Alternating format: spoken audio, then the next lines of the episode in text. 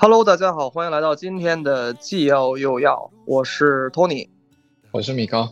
今天呢，我们很有幸请到一位，嗯，我就是简单了解完之后觉得特别有趣的一位小姐姐啊。我跟她的相识呢，是从那个两个关键词开始，一个就是烧光七百万啊人民币，另外一个就是预制菜。我觉得这两个都是最早有吸引到我眼球的点。啊，跟他后面深入聊了一下之后呢，就觉得他这么多年走南闯北的经历，铸就了他是一个非常，呃，有料、非常有趣的人。所以就今天想着说，来请到我们的节目，跟我们来好好聊一期吧。那接下来就请我们今天的嘉宾小姐姐番茄来跟大家做一个简单的自我介绍了。Hello，大家好。呃，对，你们就叫我番茄就好。我是要念这行字吗？都行，都行。我们我们我们我们这个节目很自由的。OK，呃，就嗨，大家好，我叫 Lisa，呃，我叫番茄，你们叫我番茄就好。嗯，然后我自己有去过蛮多地方，然后也连续创业过好几次，呃，算是一个花钱买了很多体验的连续创业者。我刚才老想叫成西红柿，但你一会儿得提醒我。西红柿，西红柿，梅老师没接住我这梗啊？啊，你刚刚那是一个梗吗？没事，完了落地上没接住呀。来吧，我们请我们继续请这个番茄老师分享一下他的这个读书和职业的经历吧。嗯，我自己是在呃 Ohio，呃学校是 University of Dayton，是一家私立天主教的学校。然后我读的 major 是教育学和心理学。然后回国了之后做了三年的私募基金，然后后面。辞了职之后就一直在创业，然后最近的一个项目是二二年建了一个创立了一个预制菜的品牌。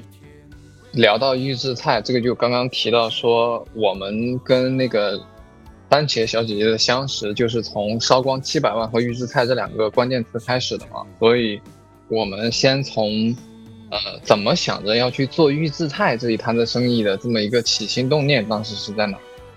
其实当时是在北京，然后一个饭局上认识了一个老板，然后我们就在这个饭局上在聊，说我们很看好单身经济，因为现在很多人都感觉像叫嚣着说我不结婚，我要永远单身，来体现自己很有能力过好自己的生活。然后我们觉得，呃，那这一波年轻人其实是很容易被一些消费品收割的，所以我们觉得做一个消费品。来收割他们，收割收割年轻人，收割单身狗。对，对，就是其实也也不是说我们也不是说，呃，这些人真的不去结婚，而是说我们发现大家愿意用这个 tag 来标榜自己，来体现自己是新时代的青年这种感觉。那一个人有能力把自己的日子过好，就需要很多消费品的加持。So，我们觉得说，啊，可以搞这件事。对，然后最后。呃，落到预制菜呢，是大家会觉得，其实我们当时有在选，有两个项目就是 top of the head，一个是飞机杯，一个，一个是飞机杯，对，还有一个呢就是预制菜。等等一下，等一下，我我 我没听清是什么东西，是飞机杯，就是成人情趣用品。哦，小玩具是吧？嗯，对。然后后来由于一旦我是女生，就是我不太就是。其实也不是我的用品，对吧？那我在做起来的时候可能会有一些困难。二呢，的确也没接触过，只是觉得风比较大。然后后来想说，那第一个项目可能愿意走得更稳当一点。那食品赛道、预制菜赛道，国内显然是更健全成熟的。所以我们说，那我们第一步棋就，嗯，脚踏实地一点。然后当时也是瞄准了行业里面有一家公司，他们做的。呃，电商上的数据非常不错，年销售额大概能够跑到两点四个亿，然后那就是一个月两千万嘛，对吧？对，很不错的体量。然后我们觉得是的，是的，的确是有市场，就是大家都要吃饭，对吧？那年轻人现在的困境就是天天点外卖，其实也很腻。那你说让大家去烧菜，好像又有一点难度系数太大，所以它需要一个中间态来 fulfill 他们这些 needs。所以我们就想说，那预制菜看起来是一个很很怎么说，很蓬勃向上的这么一桩子事情。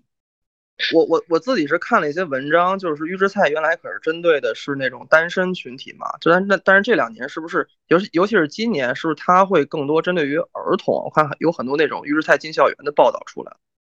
呃，其实在我做下来的体验，我觉得预制菜更多它是 to B 的，to C 是非常小的体量。就我们现在就你路边上看到什么什么巫山烤鱼啊，十三香小龙虾啊，然后。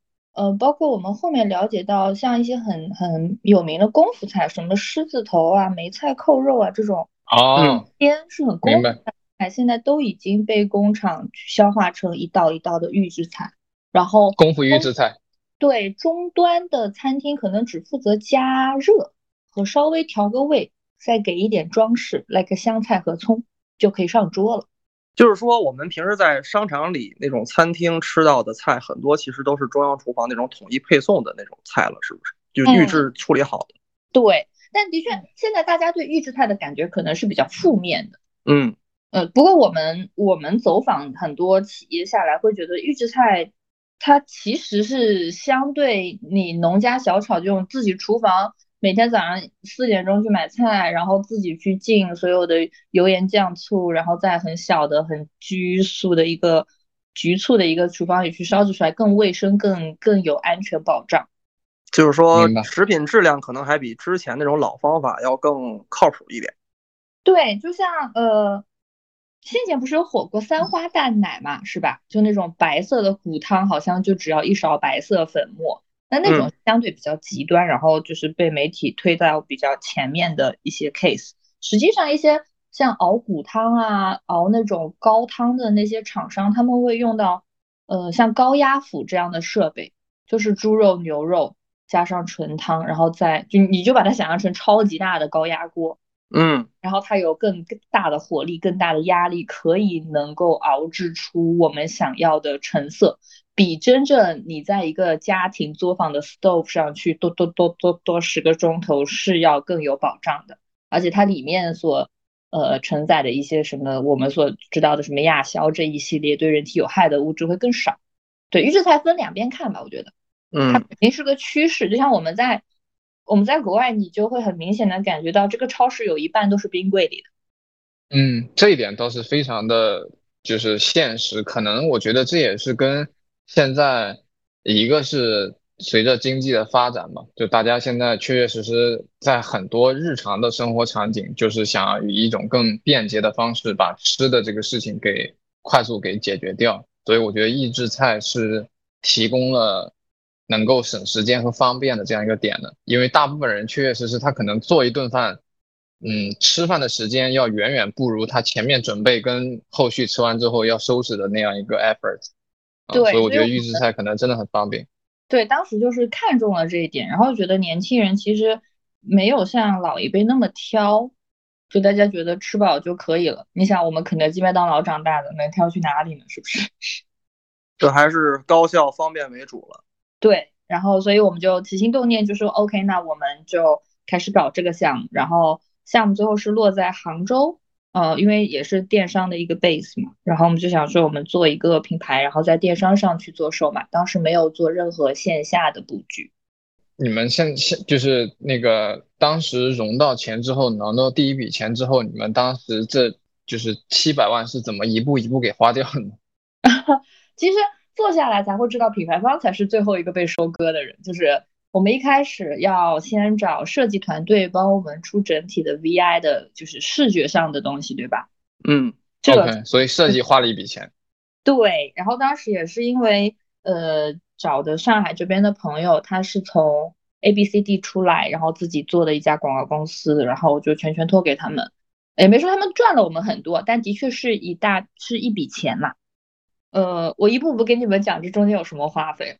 我设计公司有一笔，然后设计公司出来之后，就立马就到了包材。那包材我们呃最通用的，外面有这种纸盒，就像呃很简单，举个拉面说，大家都吃过吧？见过没吃过？嗨，嗯，拉面说一开始不是盒子的嘛，它现在是有塑料袋装的。那一开始那种纸盒，就像我们要去考虑说，这个纸盒我们是用。十卡的白纸，还是用十一卡，还是用十二卡？然后这个纸盒我们要过 UV 吗？要过压印吗？要不要过激光烫金？然后要不要过水油涂层？这每一步都是钱。哎，这个卡是什么我感觉我们十卡、十一卡，就厚度纸张的厚度，然后还有进口和非进口，所以就是呃，在选包材上就就是很大的一笔，而且包材是呃远大于我们起先的货量预估。对对，就是它起订就是这么多，人家那个机器开起来一转就是转，所以我们一开始也囤了很多包材，包括到项目最后叫停的时候，包材还有很多没有用完。然后这个只是纸盒的包材。我们还要设计所有的内料包材，内料的包材就是那种，呃，大家所熟知的，就像方便面里面那种葱花啊、酱油啊这些袋子。哇，这个感觉被你这么一说，我觉得日常我们随随便便 吃的一个那种速食和简餐的东西，它背后有这么麻烦吗？很有讲究。你就像我们的葱花，呃，我们是需要镀铝膜的，因为要隔光。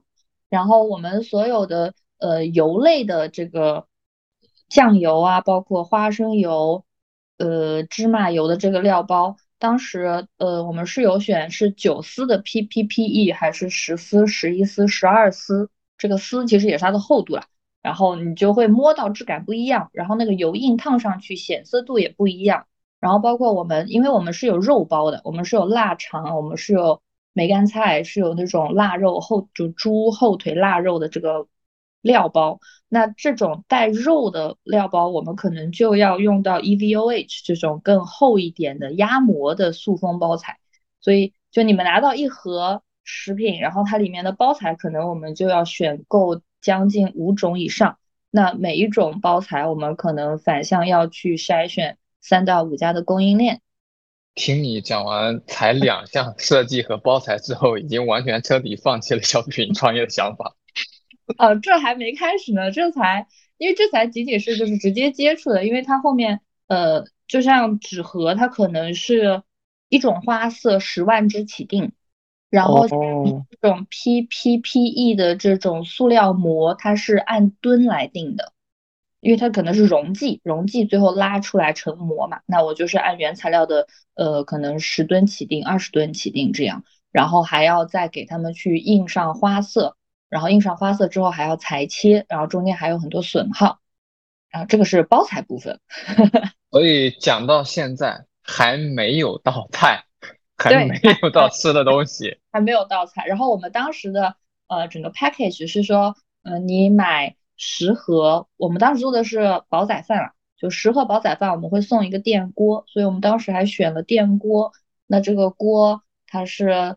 三百瓦还是六百瓦？它里面要不要有涂层？然后要不要自动跳档？里面这个锅要不要选定时器？七七八八就是又很多工厂下去。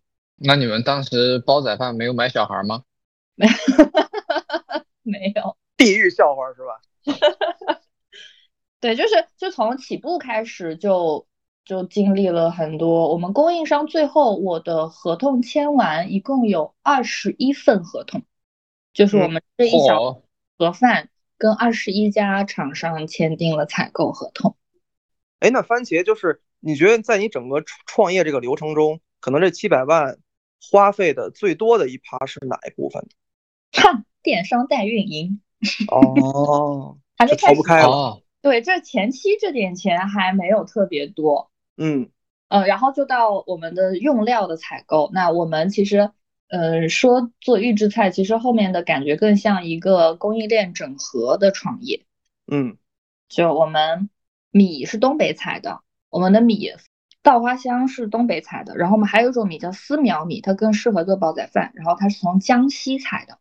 然后我们的腊肉是从广州中山采的，然后我们的梅干菜，梅干菜和梅干菜的那个肉是在湘西，呃呃，在对浏阳采的。就是那个做烟花的刘洋，嗯，不知道为什么我想起了你把这个消费品创业做成了花木兰的感觉，东市买骏马，西市买鞍鞯，就是天南地北在采这些所有的料，然后最后是呃采购完了之后是拼凑在义乌的云仓帮我们做就是装配，然后云仓其实也是一个很大的产业链，然后呢，我们要跟人家买买地，对吧？因为我们的料要堆在他们的仓库里，然后他们要给我们分分配女工，帮我们去做装配，整个装配有 SOP，什么装在什么里面，什么装在什么前面，这些东西装进去有什么朝向问题啊？然后如果发现漏包要怎么拿出来，就七七八八，然后之后退货处理也是他们，所以云仓之后的服务费也是很大一趴。哎，我突然觉得是不是咱们以前吃那些方便面，它的那个流程跟这个相比，就是降维打击。就是现在这这这这些流程，呃，先前的方便面厂我了解下来是，你就像统一，他们是自己有所有的供应链的，哦，要到处别的地方去采，就是他已经所有价值链环节全包。对，他就自己现场去采，然后包括装配啊、发送啊什么，都是在自己的这个园区里搞定的。那我们是不可能，我们一开始创业不可能这么重资产资产把所有的包下来，对吧？那我只可能说外包，那我就得辛苦一点去做这种外采的工作。嗯，明白明白。所以就是你说的供供应链整合嘛，对吗？对。然后等到所有的东西，我记得我们项目过完年，疫情刚好三月份立的项。我我大概是呃四月底五月到的杭州开始搞这个，所有的大货入仓在八月十号，我记得很清楚，就是所有的大货入云。你说的是哪一年啊？去年。哦哦哦，二二年。明白。就上海解封之后去的杭州。对不？其实上海封的时候我在北京被封了，我人没在上海封，但是没没差，就是整个项目是在那个时间点才启动的。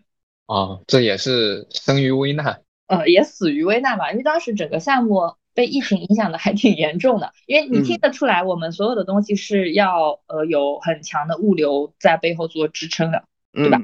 就我我我广东采的腊肠，它得运到义乌来，然后我在江西买的米，它也得运过来。然后当时国内疫情非常严重，然后各个省市的这个二维码啊，什么核酸又不通用，所以我们的货在高速公路上堵得一塌糊涂。对，因为你们产品都是很新鲜的，就非常注重这种时效性。对，当时呃也是因为说，呃可能第一次做这个样子的实体产品吧，然后又就我对自己自己产品的要求是，它既然贴上了我的名字，它里面就必须得到一些我的标准，就像我们是不添加任何防腐剂的，所以我们整个食材的保鲜期就只有九个月。嗯，然后这个东西，因为我们要在电商上卖，那电商是有规则说你在临期的三分之一的时间就不可以再上架了，所以我们真正的销售时间只有六个月的时间。那你们这个折损真的蛮大的。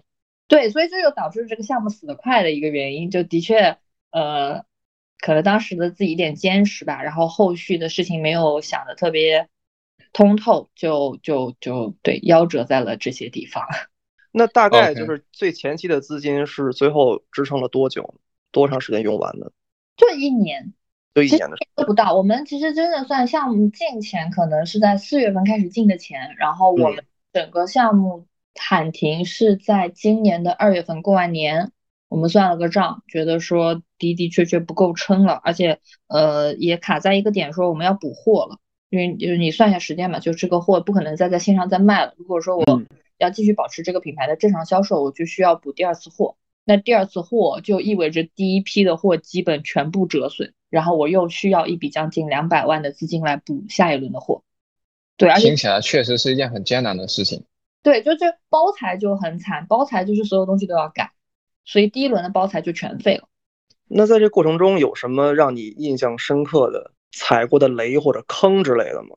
印象深电电商。电商代运营吗？难道？其实电商代运营呢，后来就会觉得说，的确自己一开始把问题想简单了，就很像干妈，干妈养儿子怎么可能用用心呢？也不能这么说啊，就打一个不恰当的比喻，对吧？那毕竟干妈不知道这个前期我们品牌方本来的初心是什么，我们想要秉坚持的给消费者传达的一些信息是什么，那沟通成本又很高，然后中间呢自己又没有很。呃，就就等于全权放手，相信了他们，然后最后交出来的答案非常不尽如人意，然后我们自己再捡回来，说 OK，我们重新自己团队内部搭建一个电商的 team。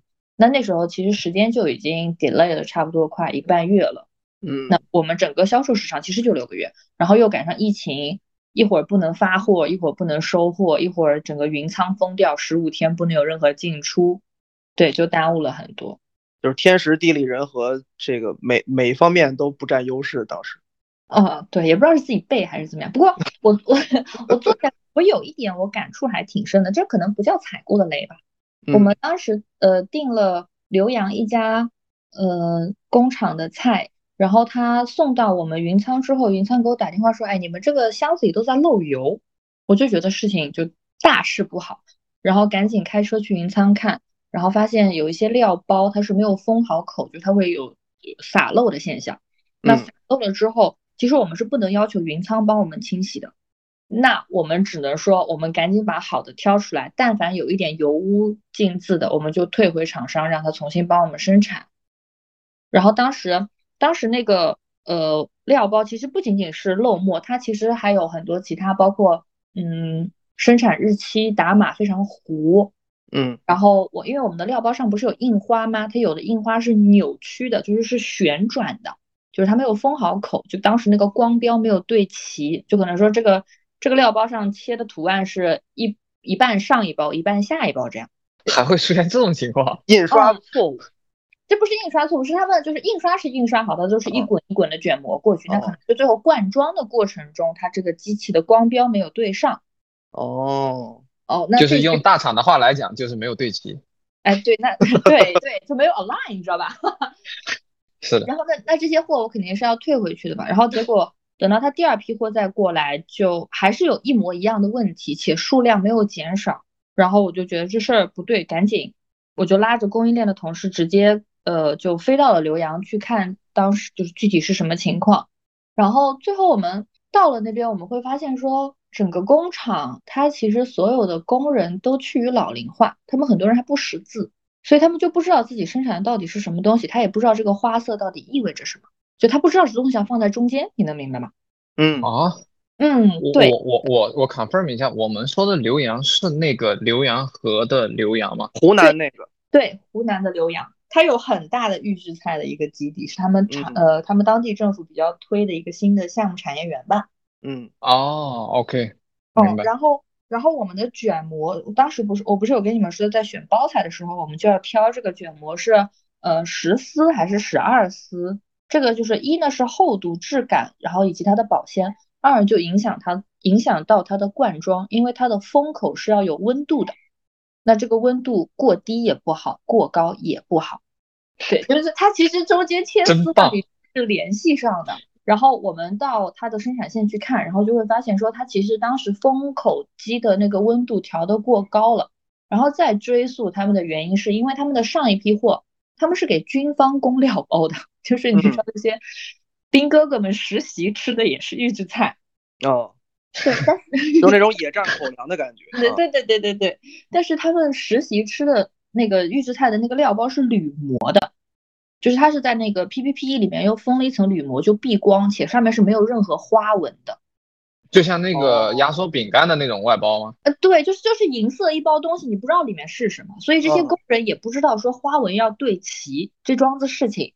然后铝膜避光的这个这个袋子比我们的袋子是要厚，所以他们的封口温度比我们的高，就导致他就是就是就是上一家整体用了那个温度之后，再给你们继续用的时候忘了调温度了。对工人不知工人没有这个常识，因为工人年纪很大了，五六十岁了，嗯，然后就导致是有很大的这个问题。然后其实，在每一个料包出厂之前，他们都是有一个清洗的过程的，但是他们那个清洗的池子非常大，是一个十立方的一个清洗池。然后我我们当时在那家采购的那个呃梅干菜扣肉，你们有概念吗？是一个油量很大的菜。嗯啊，它只要有一包漏了油。这十立方里面，这大概五百包货，基本上无一幸免，上面都多多少少会带着油渍。嗯，那对于我们现在对产品的理解，说啊，你去超市买个东西，然后打开来，那包上面滑唧唧的，你肯定觉得不对。对对对，对吧？但是但是对这个厂里的这些呃公公婆婆，他们可能觉得啊，这有什么的？这里面肉好好的呀，我自己看着前面烧的，就他们会这么就是这么跟我讲，说这是很好的肉，我们选的最好的肉给你们烧的，这外面这点油不要紧的呀。对，这个就是认知的差距了。嗯，对，标准是没有对齐的。当然，当场当时那个厂老板其实人还蛮好的，他说没关系，这个的确是我们这边做的不好，那你们这边所有呃缺失的这个批次，我们就尽快帮你再补齐。然后其实当时嗯，我有看到，就是有一个老爷爷，他还挺就很心疼，你知道吧？因为这些料包只能作废，嗯，他是不可能再利用的，这这件事情不合规且不合法，对，就只能当场去把它销毁。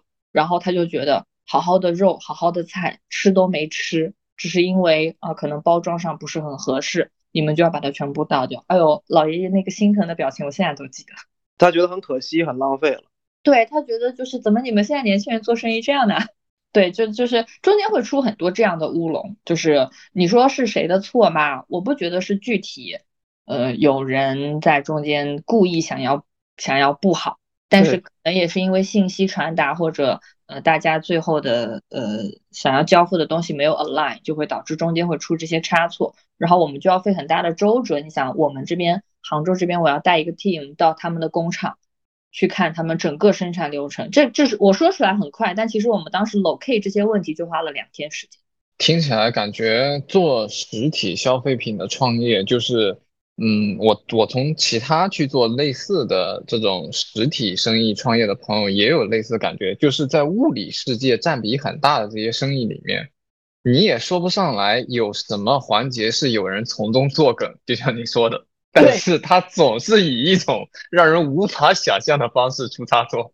对，就是就是各种差错，包括我们当时有米，我们就是我们有出粥，一款一款海鲜粥，然后当时那个米我们采的是稻花香的米，结果去年去年杭州特别热，我不知道你们有没有印象，就是特别特别热，热了之后那个米就生虫。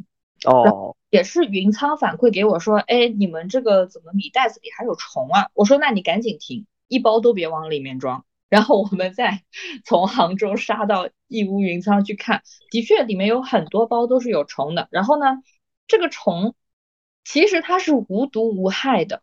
哦，就是蛋白质的，就是料包。对，exactly。然后呃，这个米生呃大米生虫其实是一个比较自然的现象。那当然，现在是有有那些更呃精密的这个灌装机，它是可以靠吹或者说是激光的这个形式，可以帮你杜绝这个呃生米虫的这个几率。但是我们当时找的那家灌米的厂商，他没有用最新的那个机器帮我们做，所以就导致我们这个这个米包里面一小包一小包三十克的那种米包里面是有虫的。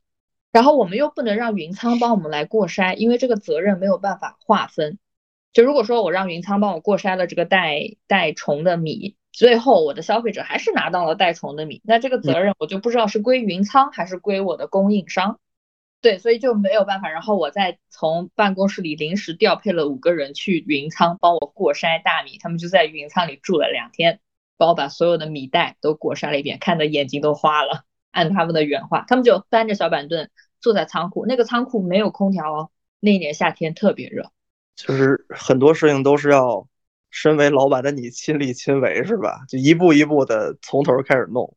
对，就没有办法。你说出了这事儿，谁来负这个责？没有人来负这个责，谁来解决？只有我来解决，那怎么办？对吧？然后就是他们，呃，我有去了半天，因为后来我必须要回来办公室解决一些事情，所以就留了他们在呃仓库里。然后他们跟我说，一天喝五瓶水都不需要上厕所，就是蒸发蒸发出汗了，是吗？排排出了。因为太热了，因为全是汗，太热了。就是这么辛苦的条件下，我们一包一包吧，当时订了十万包的大米，一包一包过筛。那那我真的觉得现在听你回头去讲下来，这个经历跟过程真的蛮苦的。这个过程很难想象现在会有我们同龄人这种这么脚踏实地、躬身入局的，像 侦探一样，每一次出了问题还要去找到原因，然后再去破案，再去解决问题。就当时过程当中，你们没有没有没有产生过类似放弃或者是一些就觉得这这太苦了，实在是干不了的念头。我觉得当时可能没有没有反应过来，说苦不苦吧。当时只想说出了这个问题，我必须要把它解决掉。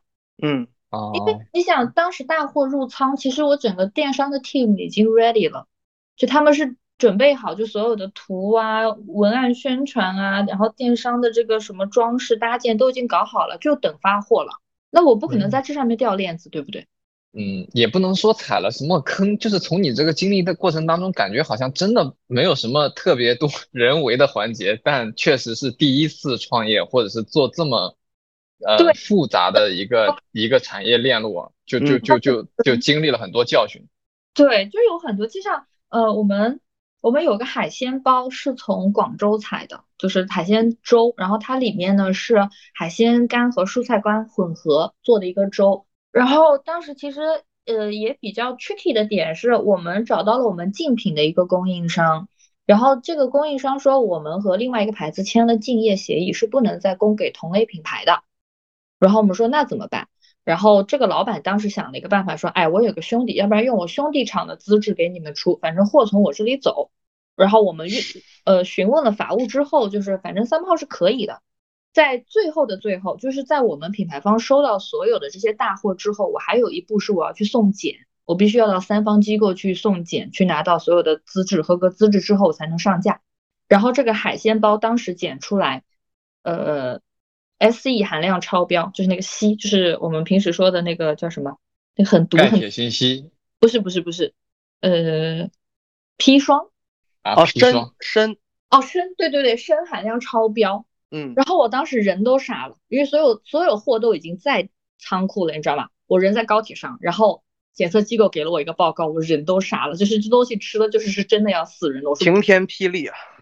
我说怎么会有这么夸张的事情？然后我再返回去。问呃我们的供应商，然后供应商说不会啊，不至于啊，大概花了三天的时间排查，因为他也要排查他的供应商，就是他他是一个整合嘛，就我们那个料包里面可能有裙边，有呃袋子，有鲍鱼，然后有鱿鱼须啊什么的，他也要一家家去查到底是哪一家的标准不对，然后他去送检也是三天起步，就这东西检查它就是三天起步，它就没有更快的办法，就是你塞再多钱，这机器 run 完它就是三天。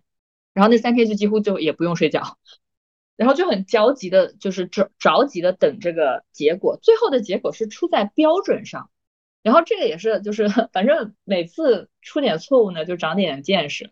我们很多东西它是有，就像国标，我们经常听的国国标对吧？所有产品你翻过来看有一个 GB，嗯，其实国标是最后的标准，就它是最差的标准，在国标之上还有行业标准以及企业标准。哦，一开始大家可能会以为说企业标准是呃就是最低的，然后国家标准是最高的。其实恰恰相反，国家标准是最低的，过了国家标准你就是违法。对，就是国家标准实际上是给行业做一个兜底用的。对，然后行业标准就是大家默认的，就这个行业大家默认的差不多这东西就是这么个标准。然后企业标准就是看你这个企业自己对自己的要求在哪里，嗯，就是大家卷的卷的卷的水平。对。对，可能大家也都不卷吧，这个就是形成共识这种感觉。然后当时 说回来，为什么会超标？是因为他用了他兄弟企业的资质，他兄弟企业的资质是做汤料包的，不是做海鲜干货包的。嗯，所以说他的那个标准是针对蔬菜干料的标准，而不是针对海鲜干料的标准。就是你找了一个你找了一个拍风景的人给你去拍人像，就会灾难。呃，差不多这个意思吧。然后。然后这个标准就让我觉得，我靠，你这不是搞笑吗？你这个标准肯定不过关，对吧？我我也不可能拿着你这个超标的事情去跟天猫说我要上架这个产品，然后再让供应商的兄弟单位赶紧去改他们的企业标准，去添加一项海鲜干料包的标准，然后我们再去送检。所以整个我们当时海鲜粥的上架时间是比其他 SKU 要晚了将近两个礼拜。嗯，对，但整个过程就跟过山车一样，就是我拿到这个。这个报告的时候，就我人在高铁上整个傻掉，然后在想，天哪，这东西能卖吗？这东西我要卖吗？这么多钱下去我可怎么办呀？我怎么跟老板交代啊？就是这样。哎，那这么一看，感觉就是番茄现在做这种生产业的创业项目，感觉要比互联网创业是不是要难很多很多？就是事无巨细，分方方面面都要关注到这种感觉。庞杂吧？你说它复杂呢？我觉得也没多少复杂的事情，就这么点东西。它可能因为一呢，我们的确是拼凑。拼凑供应链，所以可能接触的东西比较庞杂。就像我们的，我们酱油是一家厂，辣椒酱是一家厂，蒜蓉酱是一家厂，每一个东西它都有自己的标准，然后每家厂有自己机器的规格。明白，因为因为这两年确实预制菜也很火，然后包括我们看新闻也是各个这个包括教育机构，它也在引进预制菜进校园嘛。就这个行业可能未来会有越来越多的人涌入进来，我觉得可能。听我们节目的人里也会有这样的念头去尝试试水这个预制菜项目，就是你觉得真的想做这个行业的话，有哪些是要大家需要提前去准备好的，不要去就尽量去避免，或者说能够提前这个避免踩坑的这样的建议之类的。嗯，因为于我来说，我是完全没有接触过这个行业，然后就贸贸然的进了这件事情，然后才会踩这么多坑。我觉得，呃，也是长的一个教训吧，就千万不要低估人家手里捧的饭碗。嗯，没有一件事情是看上去这么简单的。对，的确是。所以如果说就是有任何人想要就是进预制菜这个赛道，我希望大家可能多多少少会有一点背景，有一点资源的支撑。可能会让这条路走得更顺畅一点。我们每一件事都踩个坑，是因为我们真的没有人经历过这个事儿。嗯，听听起来，我觉得这个事情它跟就是偏刚刚 Tony 讲的偏互联互联网创业或者是一些其他创业项目，就是做食品或者是这种极度成熟的行业啊，就是可能他我刚刚听下来有一个点，就是很吃经验。如果就是你们团队当中有一个人，他曾经在食品行业有摸爬滚打过比较多年，可能在刚刚过程当中讲到的某一些细小的点上，他有可能会预先想到，或者他历史上踩过坑，可能啊，我多多少少能够去反应过来。但如果整个团队大家都全部没有太长的经验的话，我觉得可能刚刚讲的那一个又一个。没有谁刻意去制造的麻烦，但是就是要用钱去买到的经验。这也不能这么说，我们当时供应链的 team 小朋友们都是供应链出身的，只是说大家可能没有经历过油，就是你知道它的油、米、酱、面都是不一样的 license，所以只要他没有碰过这个具体的项，这一坑他都不知道在哪里踩。哦，那明白，那就是那就是太锤了，可能就是他。他他他哪怕在这个行业里，但他没有做过完全对标的事情的话，他都很难迁移他历史积累的知识。对，这比较长见识吧。这一趟我是觉得比较长见识，而且我后来，嗯，等产品上线了之后，其实我就有跟供应链的 team 再继续去 run 第二轮的产品升级。就我们想说，第一轮只能说到，呃，我们觉得味道 OK，跟市面上的比，我们略胜一筹，但绝对不是我们想象中。嗯，非常顶尖的味道。然后我们就呃又去了一趟湘西，就是湖南湘西去采他们新的腊肉，就是湘西腊肉。不知道各位有没有吃过？吃过，吃过，挺好吃的，真香。对，就就很棒。然后我们当时想说，我们希望可以把湘西的腊肉就是带到我们的产品里，然后可以通过互联网的销售，呃，就是让大家都尝到。然后我们又去了一趟之后，就那一趟的呃出差会让我觉得。我们要非常 appreciate 日常吃到的饮食，对食物存有敬畏心。啊，对对对对，反正我们当时就去到湘西，然后其实也人生地不熟，只知道湘西腊肉，湘西腊肉，也不知道湘西到底是什么地方。然后问别人说湘西是哪里，他说湘西就是湘西啊，然后也长了一个地理知识。嗯，它其实就是当时的那种呃土家族的这个自治区。嗯，划出来的那一块，然后我们后来去到真正的农家，嗯，然后看到那些婆婆们，她们就是按照他们的规矩，说什么正月杀猪，然后哪一天要腌肉，腌几天肉，然后要上房梁去去晾，然后去熏制，然后要熏制多久，就是用他们完整的土方法做出来的那个腊肉烧出来，是真的好吃。就好吃到我觉得哇，这东西我一定要放在我的产品里。美食在民间的。然后我们再去拿着这个肉去找到完整的供应链，因为就是老婆婆她的产量肯定是就这些农户他们的产量肯定是一呢是跟不上我们的要求，二呢是。嗯，我们会对这个肉的呃一些品相做一些要求。那他说，按照你们这个要求，这一整条猪肉只有中间一段可以用，因为前段和后段它的肥肉是超标的。就按照我们的这个要求来走的话，它就太肥了。那这样整个生产成本就上去了，就不止翻一番。然后我们带着这个腊肉去到有呃就当地也有比较完整的这个处理的工厂，然后他们说。其实没有办法复刻，因为我们吃到的真正的好味道，就是因为当地有这么一种菌种，然后在当地的这个温度和湿度的条件下，它诱发了这么一个好的味道。也不仅仅只是说这个熏料的木头好啊，他们会加什么茶籽在里面啊，怎么怎么样，可能更多的是这个猪就是当地的猪，当地的黑猪，然后当地的黑猪吃着当地的饲料，然后。养到正就是正正好的时节，把它杀了之后，经过这些 process，然后经过日月精华的沉淀，它才会有这样的味道。但如果我们把它放到一个现在生现代生产的这个工艺里面，它需要去呃，因为我们要放在密封包装里嘛，对吧？那它就要蒸煮去杀菌，蒸煮杀菌的过程中就会把这些微生物全部杀掉，也就是所谓我们喜爱的风味。然后我们就会，所以听起来听起来你遇到了我，我觉得也是很多很多我了解到的那些所谓的全国各地很特色的、很美好的那些特产，它没有办法做的很商业化的底层逻辑，就是最核心的魅力不可以规模化和标准化复制。对，然后当时我就会就是那一趟，虽然嗯，与我们项目来说没有收获，但我自己个人我会觉得说。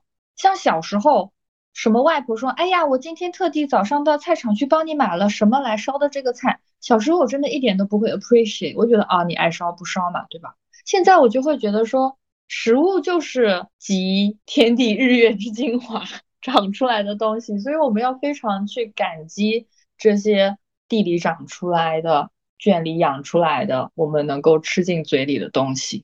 所以你这个让我想起来了“风物”这个词。啊，它就是当地的风才吹出来的这个东西。对，的确是。就我，因为我们当时为了采这个腊肉，其实也是走访了很多的很多的城市，然后去尝不一样的风味，以及大家每个地方对这这么所谓一个腊肉这个呃 SKU 的 standard，然后以及大家的就是这些工工艺流程，就觉得就差很大。但是这就是当地人所呃信奉 prefer 的一个东西。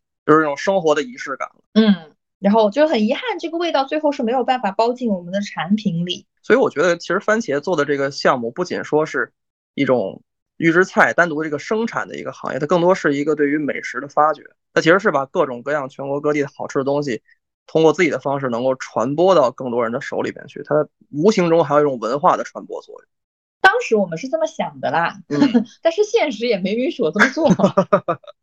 当时的想法是，我们不生产美食，我们只是美食的搬运工。对，我会觉得说，互联网这么一个平台，这么一个通道，是可以让大家 reach out 到那些我们先前可能不知道的地方去。你像现在我们哪里都可以吃到新疆产的哈密瓜，对吧？哪里都可以吃到什么，就那些微商、抖音在卖的农副产品。其实这是借助于互联网的。然后。我我当时觉得，我们也应该可以借助这样的通道，借助更先进的生产，去让大家尝试到不一样的风味。其实就像刚才我们聊的这些，聊的这些观点跟分享，其实如果说一个人想入行预制菜行业，他本身需要具备的素质是很多的，不光是说，比如说对食材的把控，或者说对物流管呃物流的管理，它更多其实是要对美食的理解，就是不光是说我把这个东西传成一一碗饭就好了，而是说这个东西怎么搭配。或者说，我想要传达的这种内在的内核是什么，也是很重要的。对，当时我们就是在办公室里视频，就是每天早上一开始的时候，我们不是有那粥嘛？粥里面有一个料包是鱼露，早上所有小朋友到办公室先空口喝三包鱼露。啊？为什么呀？就在你还没有被呃，就是太多吃太多东西和那个神经太太虚弱的时候，在你在清最清醒的时候，我需要你们来品一下，我们盲选一下供应商。就这个偏偏咸偏腥，然后跟我们其他的花生酱、大米以及我们的干货料包煮起来的配比怎么样？就每天我们那个试验的那个桌上，就是永远在煮大概十几锅菜，然后大家就去吃，吃完盲品，然后吃完给我写测评，太讲究了。那我觉得你们这些员工其实或者是你想要去做这一个行业，可能他自己的口味也要。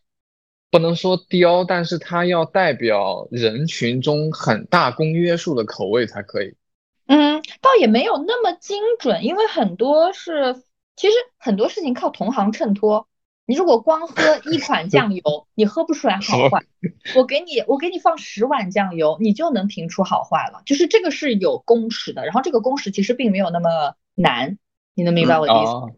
对，包括它的颜色，包括它的浓稠度，包括它的香味，然后我们再看一下配料表以及生产的工艺，有添加没添加，是不是纯大豆发酵这些，就是你在就是这些数据全部摆出来之后，其实大差不差就能分类了。所以听起来就是回到刚刚 Tony 这个问题，呃，对于接下来想要进军预制菜行业的小伙伴，那我听下来，好像我们的建议就是不要进军，就是 远离是吧？逃离，越远越好。就是因为因为因为我觉得这个事情听下来，首先你如果自己没有很垂很深的一些行业摸爬滚打的经验，对于一些要踩的坑，提前有一定的感知和认知，你心里有点谱啊的前提下，就像 Tony 又补充了一点，我觉得也非常关键，就你自己本身对于食物的理解，对于美食的理解，对于口味的理解，如果不是一个有比较深理解的人，可能最终你做出来的这些品，它只是一个很标准化的工业品，它比较难以取代。就像刚刚番茄讲的，就是嗯，将心注入的那种感觉，就是这一道菜吃起来它是没有灵魂的。我觉得这就是预制菜真正很难的地方，就是其实消费者真正想要的是既要又要，就跟我们名节目的名字是一样的，就是它既要方便又要真的好吃才行。这个好吃，它可能。除了我们所说的食材本身好以外，你可能在整个加工的这个工艺的过程当中，包括一些食材的搭配，包括一些火候啊，很多很多的这些，嗯，就是很综合的方面，需要一个人对于美食这件事情本身是有一个非常强的驾驭能力的啊。所以我觉得，就是这一番经历听下来之后，可能你如果不是这个行业当中有过很多摸爬滚打经验的人。不是对美食有非常深入理解的人，不是足够有钱的人，就不要进军。对，所以我们的结论就是远离。得得有钱。对，而且有的时候，我现在倒过来会想说，也不一定是我觉得好就好，就这些东西其实最后是看数据的，消费者买单，消费者愿不愿意复购，数据好就数据说话嘛，对吧？也不是说我们这帮人好像吃了这么多苦，他就应该卖的好，也不是的。最后还是这就是这就是我觉得这就是做 C 端的一个永远的永远的一个我觉得难题，同时也是它的魅力啊，就是可能在这个过程当中你做出来一个东西，你自己没有那么看好，但最终最终无数个千千万万的消费者用钱投票说他们很喜欢，那也有很多人觉得说你自己做出来一个认为哇全世界最牛逼的预制菜，但是没有人买。就我觉得这个可能就是做消费品行业最大的魔力，也是魅力，就在这个地方。准备好钱，嗯，对，其就是所以就是如果你没有七百万啊，没有这个很深的行业经验 啊，如果你没有对美食非常深厚和独到的了解，不要进军，好吗？这就是我们给到大家最真诚的建议。那我们刚刚聊了。番茄一路以来的创业经历，以及如何一步步成功的把七百万给烧光的这些事情以外，就还想问一下，番茄你在呃这么些年的这个职业发展，包括创业的路上，有没有遇到过一些呃合作过印象比较深刻的人，或者是一些印象比较深刻的经历呢？其实人还挺挺挺分画像的，就像我会普遍和我的呃。就是同事 team 里的小朋友们说，就特别供应商的挑选啊，我们会比较 prefer 二代接厂的，就是江浙沪厂二代嘛，是吗？你倒也不一定是江浙沪啦，就是 所有的二代，就是跟我们大家同龄一点的，呃，接厂会首先沟通起来会比较方便一点，其次呢，用他们去撬动爸妈的资源，会比我们自己去跟大老板讲要容易很多。嗯嗯，就像我们所有的东西都是很小包小包的嘛，我们酱油是十三克啊，我们可能呃芝麻油才两克一袋，那这就要求供应商去做调试，因为他们现在可能是十公斤一装，装给餐厅，装给其他的呃 B 方，那给到我们装这么小袋，他们首先有没有这样的机器，其次愿不愿意花这么多精力去来搞这种在他们行业里算新的变革吧？嗯。然后我们就会觉得说，但凡我们接触到的这个人，就我们明确 locate 他的 identification 是二代，我们就很愿意去跟他沟通说啊，这才是市场啊，这才是之后的趋势啊，你们要干倒你们的同行就要靠这些。嗯，哦，明白，就是产二代比较容易被画饼。哎，就大家可能比较容易吃同一张饼吧，就我们也吃着这张饼嘛，对不对？对，明白。对，然后但然后但是接触下来会明显发现说。北边一点的，呃，也不能算地域歧视啊，但的确是有这个共性。这就开始了，是吗？就的确，我觉得北边一点的，可能他们说话的含水量会比较高。明白。他会满口答应，但最后交付呢就七零八落。嗯，然后我都会和我小朋友讲说，但凡北边这些供应商他们讲的话，你基本上去个零，再打个对折的听。百分之五呗。哎，不，说到这儿，我想问你们，你们知道一个数值去零再打对折小，还是打对折再去零小吗？我想想，去零打对折，打对折肯定，哎，这不是一样的吗？一样不是一样的吗？还是还是就是二十，就是二十分之一嘛，不都是？对对对对对对，就嗯，当时我们会有说。呃，找一些北边的供应商给到我们的最后产品交付非常的差，跟跟当时勾兑的完全不一样。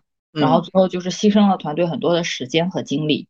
嗯，然后相比较来说，我觉得，嗯，江浙沪这边接触到的呢，他可能会跟你前面丁某算的比较细一点。他会跟你说啊，我要多少工人啊，他们要多少工时啊，甚至他把他们的五险一金都拉给我看。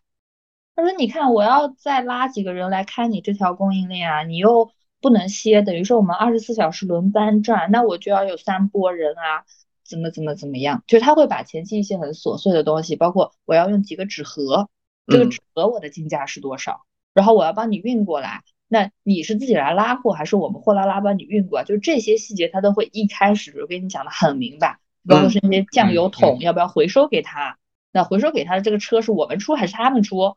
就会会丁某抠到很细，但是最后交付呢会大差不差，就可能就是一点点就是小钱方面的来去，但是事情呢他们是会办上的。对，就是北边的二代们、厂二代们都是拍脑袋决定事儿的。对他们会觉得好好好，没问题没问题，这个我来搞定。然后回去估计跟爸妈吃那顿饭也没吃的太和谐，最后就不行。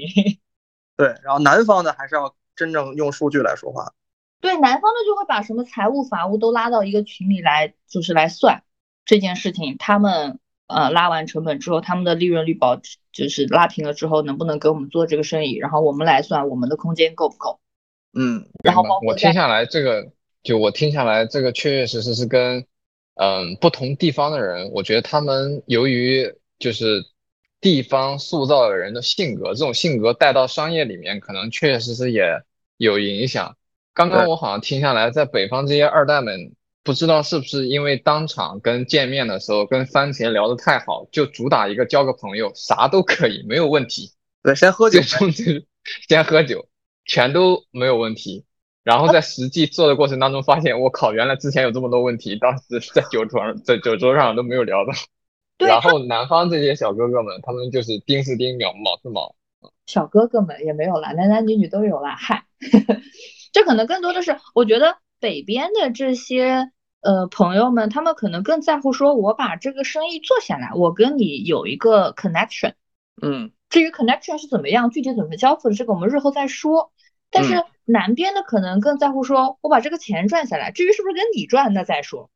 我我我之前看过那个，我忘了是那个马未都还是谁说，就是他说南北方的企业家有点不一样，就是北方更注重这个。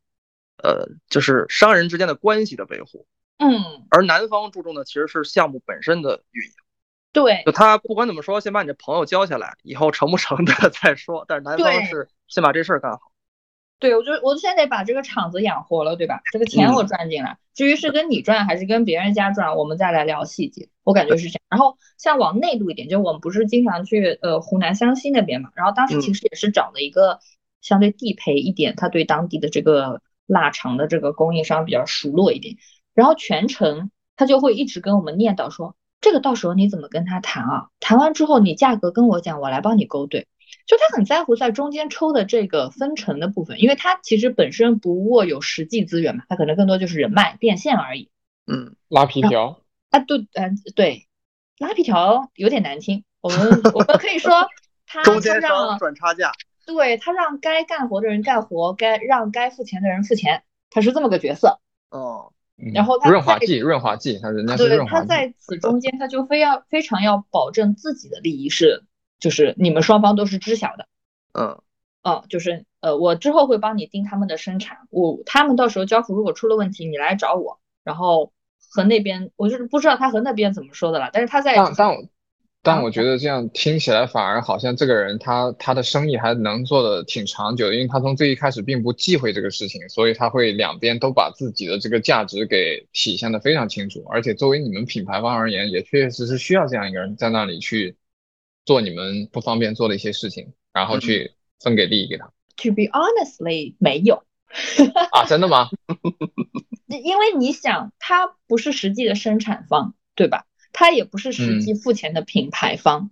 那我品牌方要什么？我传个话，这个年头传个话，我还借助一个人吗？当然，你的 connection 我是就是我给价值的，但并没有他想象中那么高的价值。因为最后的生意是我和供应商在做。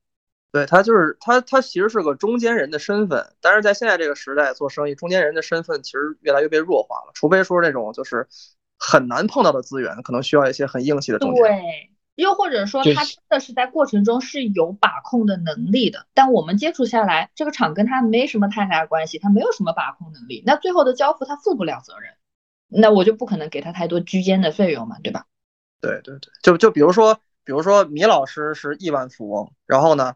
我想通过番茄来认识米老师，那番茄跟米老师是至交嘛？那番茄其实在我这儿是一个非常非常重要的这中间人的角色。但是现在很多情况下，这个中间人的作用其实越来越小了。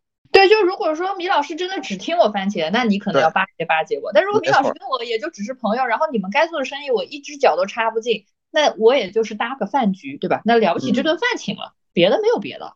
对。对，就我觉得可能就是的的确确接触下来，天南地北的大家的性格啊，然后以及在乎的点会不一样。就包括我们去南方，他们就要喝茶，哦，坐下就喝茶，喝茶挺好，喝茶比喝酒强啊。哦，就就不管是呃聊得好聊不好，还我们是采酱油也好，采海鲜或者是采其他的物料，就坐下来就先喝茶。而且不管年纪多大，他都喝茶。这让我想起来了，说一个人真正开始从什么时候具备了赚钱的潜质，就是爱上喝茶，成熟了是吧？那怪不得我们亏了。所以这个除了南北方，你觉得会有差异之外，就是你觉得具体到某个城市啊，或者说你在就是我们这个中国最大的几个一线城市中，有没有一些？印象深刻的事情，或者说一些 stereotype，你觉得还不错，值得分享这种。因为我们最后这个项目是在杭州，所以我在杭州待了一年多的时间。嗯，我觉得杭州的确是个很互联网的城市，不管是个什么公司，它都开口闭口都是 ROI。哦，你老师上吧。就是所有。就我因为我们后面其实有铺设一点点的呃线下外卖店，就我们这个这个饭其实很适合外卖店的这个形式。然后当时外卖店呢，也就也需要外卖店的运营嘛，就是它这个呃我们在黄色软件、蓝色软件上，它这个数据怎么排，有没有参加一些活动，然后嗯，然后以及核算下来我们最后的人工成本、物料成本、配送成本之后赚出来还是个 ROI 能不能平，是几比几？然后，呃，包括设计吧，不要叫美工，就是设计这个岗的小朋友也会说，嗯，他要看这个图片的点击量啊，然后以及赚出来，就是哪怕他们仅仅是个设计岗，他也会过来跟我说，哎，老板，我觉得可能，呃，我做的这个 idea 是不错的，然后他会带动我们一些销量，那我希望可以在这些销量中拿到一些提成，嗯，这些是让我觉得，我觉得呃也不错啦。就是是是是合理的，但的确我也是第一次碰到说，因为我先前的认知可能说设计啊、美工这些岗可能相对是吃死工资的感觉，嗯，但的的确确他们在杭州这个土壤上呢，加班加的最晚的也有他们的份。哦，就杭州可能相对来说是比较是有这种创业的环境是吧？就土壤这种感觉。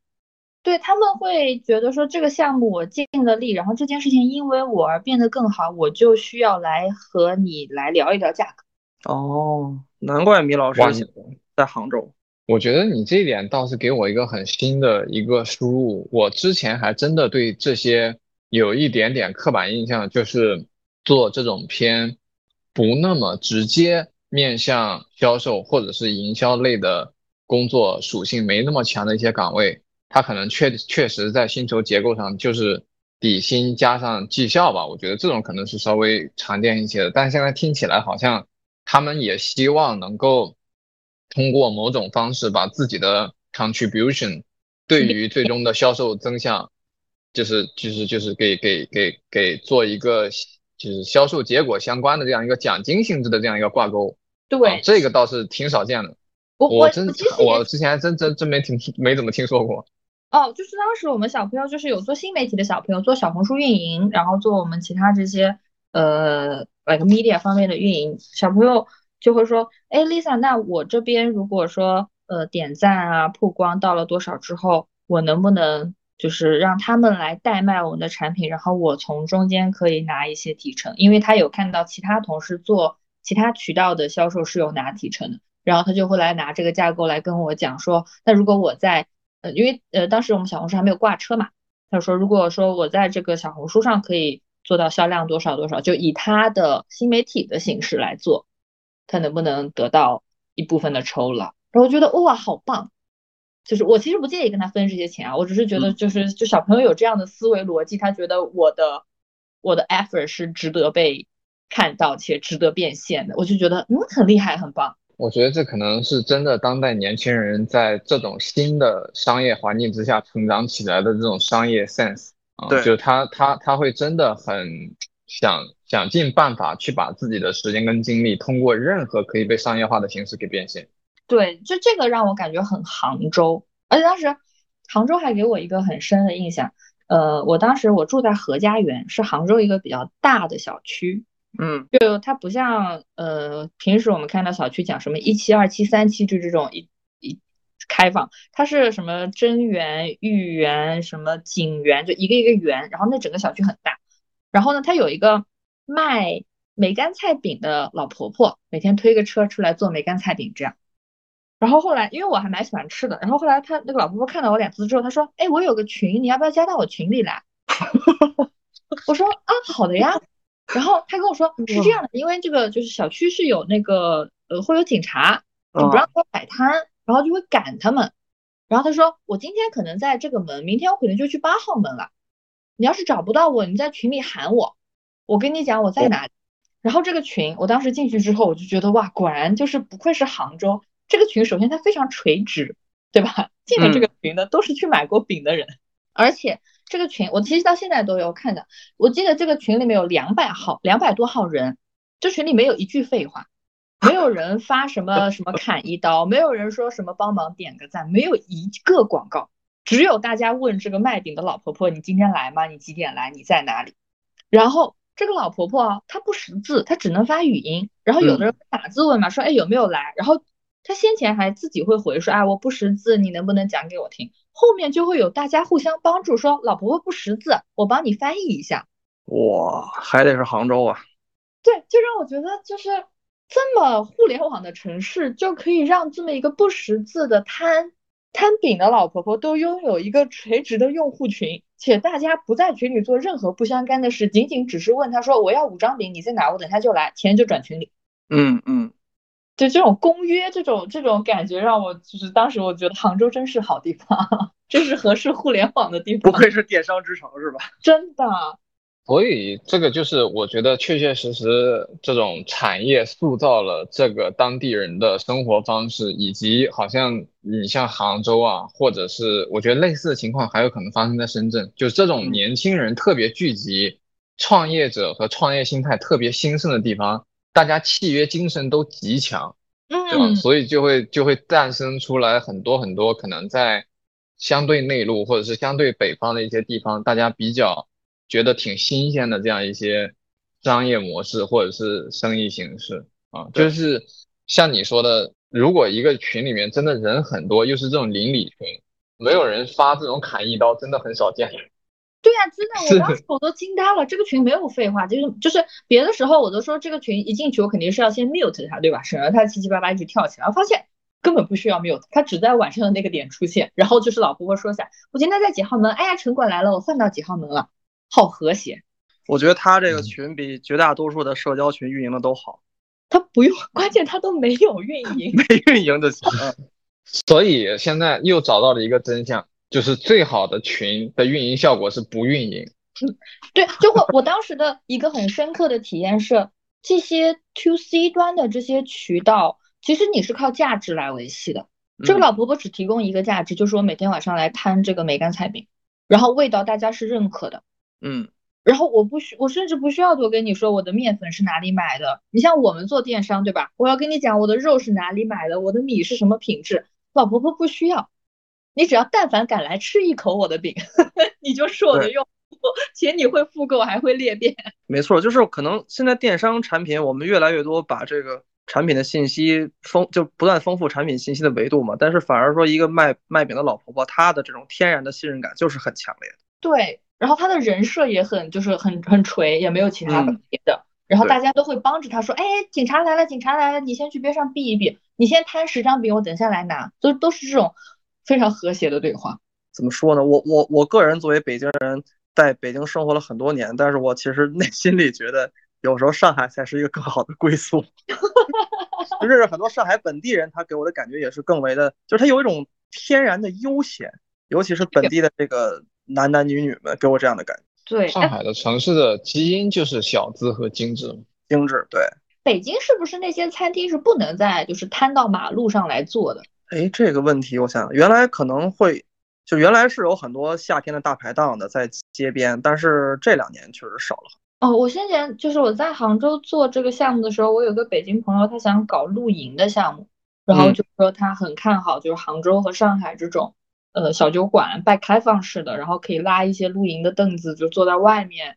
你是说那种 bistro 吗？还是不是 bistro？这种小酒馆就是那种精酿的酒馆，然后大家可以拉凳子在那种外面的马路上坐着，哦，这种临时摊位似的。啊，对，然后后来我听他说是北京好像就不允许有这种商业行为，嗯，就路是路，你的店是你的店，就感觉不够不够 friendly 吧？哎，米米老师对上海有什么印象吗？街边人喝酒呗，就大家全都是在街边喝酒呗，这不是？我我我我说实话，我最早第一次是夏天的时候打车经过，我我觉得。哇，这个景象让我想起来了，在很多年前去欧洲的时候，夏天晚上大家一排人在那种街边去那个，就是大家拿着酒，一群男男女女灯红酒绿的去喝酒，然后，但是那种城市氛围跟那种感觉跟国内是很不一样的。但是直到有一天我打车经过上海的某一些。很 chill 的地方，我看到街边一群人，对梧桐区吧，就那那那里，就是我看一群人，呃，真的年纪蛮大的也有，然后很年轻的那种男男女女也有，就是大家真的就是拿着酒瓶子坐在马路牙子上，或者就是蹲在树底下，然后大家那种就是碰杯喝酒，然后我觉得那种真的是 so chill 啊，这种这种感觉就是让我。一秒钟就回到一个更异域风情、整个城市更开放那样一种氛围里面，我我真的是蛮难蛮难想象的，在国内。但后面接触的越来越多之后，发现反而这形成了一个商业趋势啊，就有很多很多人他会在路边卖酒了，他没有一个门店，他也没有任何一个摊贩，他就是堆几瓶酒在那里，然后大家就是直接 街边拿酒街边喝。对我感觉大家可能特别在上海会觉得说下了班就是要去喝一杯，喝一杯再回家。这种感觉，嗯，然后在杭州就是下班就已经十一二点了，就是回家，还喝酒，周末都没有，没有周末，杭州很这都是养生局，去什么医院就是就正个骨啊那种针灸一下，周末都约医院相相会了。对，然后北京的确相对可能更文化气息浓一点。我经常会在那种北京小酒馆还碰到隔壁桌在吟诗对赋，我不知道 你们有没有见过。我上次跟米老师在北京喝酒，确实碰到了那个谁，就是奇葩说那个辩手，你还记得吗？臧鸿飞啊，臧臧鸿飞。对对，就是能碰到这种，比如说这种原创歌手啊，或者小的这种电影人，这几率是比较大的。对，我觉得确确实实就是之前在那个。哎，那家川菜叫什么来着？我之前住的那楼下川菜还遇见过李诞呢。李诞不都在上海吗？在一家川菜馆遇到李诞去吃川菜。对他为了吃那川菜才飞到北京去的，估计是。真的吗？北京还有值得你飞一趟的餐厅呢？别别扎心这话。我在北京已经很反正找不着餐厅是很痛苦的事情。我有一回去北京，呃，我就是上回去北京，就是中间一趟回北京跟老板汇报工作的时候，然后他下面一个小助理带我去吃一个什么齐齐哈尔烤肉，我当时惊呆了。那个那个店是要排队的，然后呢，因为天冷，那个店里又站不下那么多人，然后那家店就在马路门口租了一辆大巴车，让等位的人都去大巴车上等位。我当时真惊呆了，我我以为我们下车，我说哎，好棒啊，这家店不排队，结果 too naive，拿了个号上了个车，用户体验拉满，就觉得不愧是北京啊。你作为一个职场的过来人的角度，如果说给一些刚刚毕业的或者说正面临职业选择的年轻人推去做推荐的话，你觉得哪些城市是会更适合自己的发展？嗯，我会觉得多去看看，嗯。趁年轻就多看看，多碰碰，就是对吧？就有些林子大了，什么鸟都见一遍嘛。呃，有些人可能就更偏向于北边一点，有些人可能更偏向于南边一点，就是也不能以偏概全。但是我觉得，呃，以我个人经历来说，都会有不一样的 case。嗯，然后多去就趁年轻，趁所有的代价都还不大的时候，多多去经历一下，总是好的。就哪怕你知道他就不行了，那你也知道他不行。对，反正还有机会换。我觉得番茄讲的就是年轻时候的我。从过来人的角度，我劝我劝大家慎重，因为代价就是等你到了一定年纪之后，你会发现你在中国的社保交的稀烂。哦，真的，我也是，我也是。但但是我觉得这个不重要，就像，嗯，你像我。对对对，我只是调侃一下而已了。但但是确确实实，你像我是在。深圳、呃，广州、嗯，北京、杭州、上海这五个地方都有半年以上的，最短都有半年以上的生活和工作经验的，啊，所以我觉得最终最终南北和更南都体验过之后，我最终还是发现江浙沪从人文环境和自然环境上就都是更更适合自己一点的，嗯，所以我也非常认可刚刚番茄讲的，就是。作为一个刚刚毕业的年轻人而言，如果在你，嗯，就是选择成本，特别是机会成本还相对比较可控的情况下，你多去不同的环境和不同的城市去生活和体验一下，它确确实实会能够让你更好的知道你是一个什么样的人。就是他会，就是你在城市这个容器里面去生活的时候，你可以更好的去了解你自己，同时。你也可以去反观未来，你要在一个什么样的城市和环境里面长期的生活下去，啊，所以我觉得这个多体验的经历和体验本身是非常重要的。对，而且我觉得多看了之后，就像我这个预制菜不是中国去了很多地方嘛，我会觉得它会把我整个价值体系的维度往外多扩一点，就不再是呃，可能现在就是 A、B、C 三个档，然后现在可能会多丰富出来一些亚。亚级这种 a 平方 b 平方这种级别出来，就是我觉得就是这这整个过程探知的过程是是开心的，可能会可能会踩一些坑，可能会付一点钱，但是整个认知的这个成长其实是没有别人可以代替的。上海和杭州还不错啦，我我个人还挺喜欢的。嗯，哎，那我那我真的蛮好奇的，就是。以你就是在杭州有创业生活的经历，跟上海相比，你觉得这两个城市，你你你有什么觉得很不一样的地方吗？上海明显更国际化、更金融导向一点，然后杭州可能更生意导向一点吧。就杭州人，杭州包括就整个浙浙江这边做生意的感觉都是，我想尽办法要把这个生意做下来。这个我其实很佩服，就我看到过很多商人，很多呃自己做老板的人，真是不辞辛苦，然后就是为了把这一单吃下来。我会觉得，就浙商的这个氛围，我还是挺挺 respect，就是脚踏实地、躬身入局去 deal 去拿单。对对对对对，就就是觉得他们无所不用其极。哎，这话是不是有点贬义啊？对不起，我语文千方百计，千方百计，千方百计是褒义词吗？为达目的不择手段。哎，越说越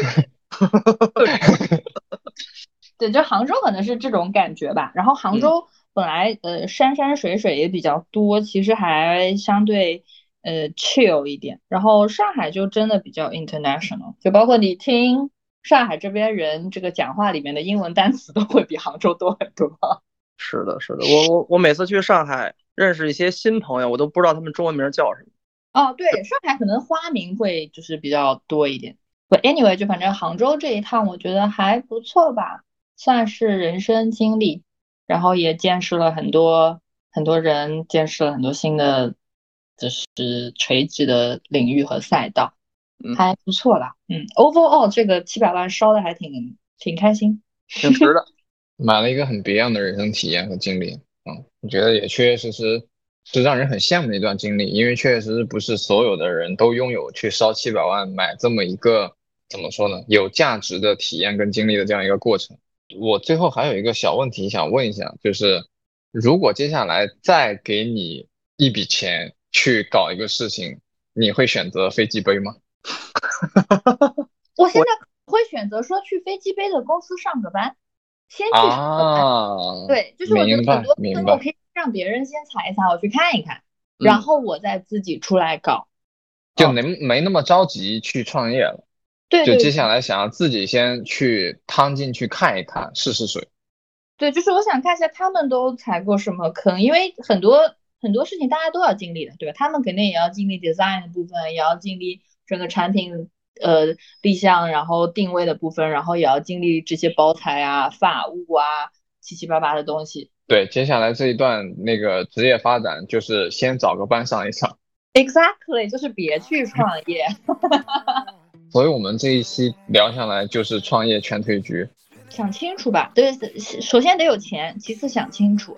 很现实，我觉得就是这一段创业经历，让番茄变成了一个非常通透的人。就想回厂里打工。其实通过今天和番茄老师还有和米老师的这次交流，我们我们能大概感觉到，就是首先创业这个事情是非常具有挑战性的，无论在哪个行业都是。同时，如果你想去涉足预制菜行业的话，我们已经给出了一个比较好的建议，就是首先你要有足够的资金储备，同时你要在呃一些比较呃这个重点的行业有自己比较深的人脉，同时你需要对。你所处行业或者说这个美食领域有自己独特的理解跟见识，并不是说简单做一份菜就可以把它卖得很好，而是说你需要就是抛弃自己作为一个创业创始人的身份，而作为一个最普通的一个匠人去耐心去处理每一个环节每一个问题的事情。所以其实也是非常感谢，呃，番茄老师这次能跟我们做一个分享，然后也深深的感受到你创业的不易和艰辛。不客气，不客气。嗯，然后预制菜这个事情，我们可能想说再看一看吧，就可能未来也会有新的赛道、新的考虑。对，可能是飞机杯吧。你聊这个我可不困了。如果下次做了飞机杯，我再来给你们录一期播客。好的，没问题，没问题。那今天呃，就是我们这一期既要又要的全部内容了。然后希望能在创业和未来的这个职业发展中，城市的选择上，能够给你提供一些。参考和帮助，那希望你会喜欢我们这期节目。感谢你的时间，也非常感谢番茄姐姐今天的时间。希望我们下次有机会再聊。谢谢 Michael，谢谢 Tony，拜拜。好，那这期就这样了，拜拜。